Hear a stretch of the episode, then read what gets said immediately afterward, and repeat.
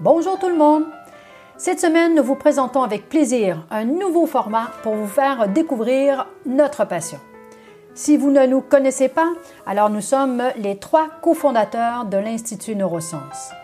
Avec Joël et Brandon, depuis mai 2017 déjà, nous proposons des formations et de l'accompagnement dans le domaine du neurofeedback et du biofeedback, autant en France qu'ici au Québec.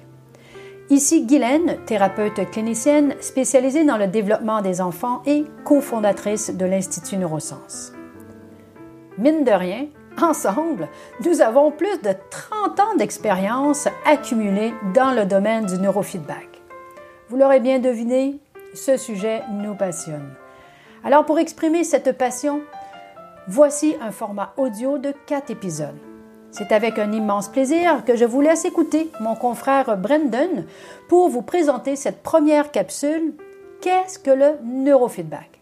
Et nous, on se retrouve à la fin dans quelques minutes. Alors, à toi Brendan. Bonjour tout le monde, ici Brendan Parsons, cofondateur et formateur chez l'Institut Neurosciences. Euh, je suis très heureux d'être avec vous aujourd'hui pour cette première épisode dans notre série sur le neurofeedback. Euh, et bien sûr, comme c'est notre premier épisode, nous allons aborder la question qu'est-ce que le neurofeedback? Euh, C'est une question qui peut paraître assez simple, mais drôlement, on se fait souvent poser cette question par des gens même qui se sont déjà inscrits pour la formation. donc, si vous êtes une de ces personnes, n'inquiétez-vous pas, premièrement, vous n'êtes pas seul. souvent, ce sont des personnes qui connaissent un peu la technique de nom, euh, ils connaissent un peu les différents champs d'application. Euh, et souvent, ils ont quelqu'un dans leur entourage, une proche, euh, qui est déjà passé à travers l'expérience d'un entraînement neurofeedback. ils ont vu cette personne évoluer et ils cherchent à comprendre mais comment ça se fait qu'on a eu ces différences et ces changements chez cette personne? souvent, ils voient l'intérêt d'appliquer cette technique avec leur patientèle ou avec leur population en soi.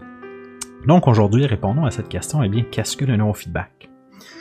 À sa base, le neurofeedback, c'est un type de biofeedback, euh, c'est-à-dire biofeedback, où est-ce qu'on va lire l'activité biologique de notre corps. Par exemple, ça peut être la température, euh, ça peut être le rythme cardiaque, nos respirations ou encore l'activité musculaire. Euh, et nous allons donner un retour, un feedback, une rétroaction en fonction de cette activité. Donc le neurofeedback, c'est un type de biofeedback, mais qui est appliqué sur la partie neuro, donc le cerveau le système nerveux central. Donc, nous allons mesurer l'activité du cerveau avec l'électroencéphalogramme, le EEG. Et donc, le neurofeedback, parfois, vous allez voir qu'on l'appelle aussi le biofeedback EEG. Et donc, nous allons enregistrer cette activité et donner un retour à la personne, une rétroaction en fonction de cette activité, dans le but de modifier l'activité cérébrale.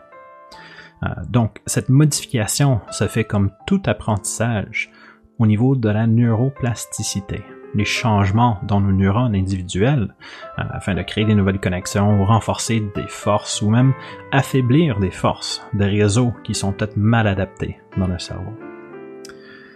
Et donc, on va lire l'activité cérébrale avec le EG, qu'on peut diviser par exemple en quatre différentes catégories. Okay, c'est les quatre catégories qu'on entraîne dans neurofeedback. Euh, de façon générale, il y en a plein d'autres. Okay, mais pour simplifier la vie aujourd'hui, parlons de delta. Delta, ce sont les ondes qui sont présentes lorsqu'on dort dans, le cerveau. Le θ, ensuite, ça c'est des ondes qui sont un peu plus vite que le delta, euh, mais qui reflètent toujours un état assez somnolent. En méditation, par exemple, on peut avoir beaucoup d'ondes θ. On a aussi des ondes alpha qui sont un peu plus vite. Euh, les ondes alpha sont présentes lorsqu'on est dans un état de repos, lorsqu'on est calme, éveillé, mais non impliqué, non engagé dans une tâche cognitive. Et enfin, on a aussi des ondes bêta, eux qui sont présentes lorsqu'on va être actif et impliqué dans quelque chose qui demande une activation cérébrale. Donc, on a des ondes delta, theta, alpha et bêta. On va commencer avec une évaluation afin de comprendre le fonctionnement de cette personne. On appelle l'évaluation l'électroencéphalogramme quantitatif, donc le EGQ. L'idée derrière cette évaluation, c'est de comprendre si on a les bonnes quantités de chacune de ces différents types d'ondes dans chacune des différentes régions cérébrales. Et où est-ce qu'on a des déséquilibres? puis on va comparer cette activité à une base de données normative. Donc on sait quels sont les fonctionnements anormaux. Eh bien, on peut associer ces fonctionnements non typiques ait des difficultés chez la personne ou encore des inefficacités, tout simplement. L'idée, c'est qu'en ciblant ces anomalies par un entraînement, c'est-à-dire on va chercher à les corriger, eh bien, on peut modifier le fonctionnement cognitif, émotionnel ou encore comportemental de quelqu'un. Donc, on va prendre par exemple quelqu'un qui produit trop d'ondes de θ. C'est un exemple qu'on donne souvent chez ceux qui ont un trouble déficitaire de l'attention. Et on va demander à la personne de réduire cette activité. Eh bien, comment il va réussir à les réduire? Eh bien, ça, c'est l'importance d'avoir un accompagnement. Un entraîneur, quelqu'un qui est avec la personne qui applique le neurofeedback. C'est pas la machine qui fait la différence. C'est la personne qui est assise avec leur entraîneur qui leur guide à travers une séance de neurofeedback. La machinerie en soi, il sert à donner une récompense lorsqu'on a l'activité ciblée et d'enlever cette récompense dès qu'on ne voit plus cette activité. Donc dans ce sens-là, le neurofeedback respecte ce qu'on appelle un paradigme de conditionnement opérant. On donne une récompense, quelque chose qui a une valeur positive lorsqu'on voit l'activité demandée, et on l'enlève lorsqu'on ne voit plus cette activité. En faisant ça à répétition, au bout de façon typique une trentaine, une quarantaine de séances, eh bien on peut rééduquer le fonctionnement cérébral. Bien sûr, il y a des évaluations de suivi pour être sûr que tout avance dans la bonne direction, pour changer au besoin notre protocole, la recette, si on veut, d'entraînement, avec le temps et avec l'évolution cérébrale également. Euh, mais voilà, en gros, un aperçu rapide de qu'est-ce que c'est l'entraînement neurofeedback. On peut l'appliquer bien sûr, euh, comme je vous ai dit, ou l'exemple que je vous ai donné, avec ceux qui ont les troubles d'estère de l'attention. Euh, donc ça peut aider avec les troubles cliniques, par exemple. Ça peut aussi également avec la performance tout court. Et donc c'est appliqué souvent dans les cadres exécutifs ou avec des équipes sportives aussi. Euh, des gens de tous les jours qui veulent mieux gérer leur stress, par exemple, euh, ou qui veulent aussi augmenter leur performance en attention, en mémoire, en prise de décision. Euh, et donc, il y a beaucoup de domaines d'application du neurofeedback. et voilà, notre épisode de demain sera sur toutes ces possibles applications du neurofeedback. Donc j'espère que notre petit épisode d'aujourd'hui vous a bien servi de comprendre un peu plus qu'est-ce que c'est le neurofeedback. Et si vous avez des questions, bien sûr, communiquez avec nous, ça nous ferait plaisir d'en parler davantage avec vous. Euh, donc au plaisir de vous parler demain pour les nombreuses applications du long feedback. Et sinon, à très bientôt. Au revoir.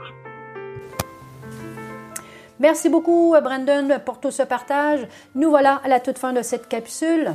Si autour de vous, il y a un intérêt pour le sujet, alors n'hésitez surtout pas à partager et même à liker. Laissez-nous euh, vos commentaires juste en dessous. Nous vous répondrons, bien entendu, avec un grand plaisir. Pour et celles qui désirent ne rien manquer, suivez-nous sur les réseaux sociaux, sur YouTube, Facebook, Instagram.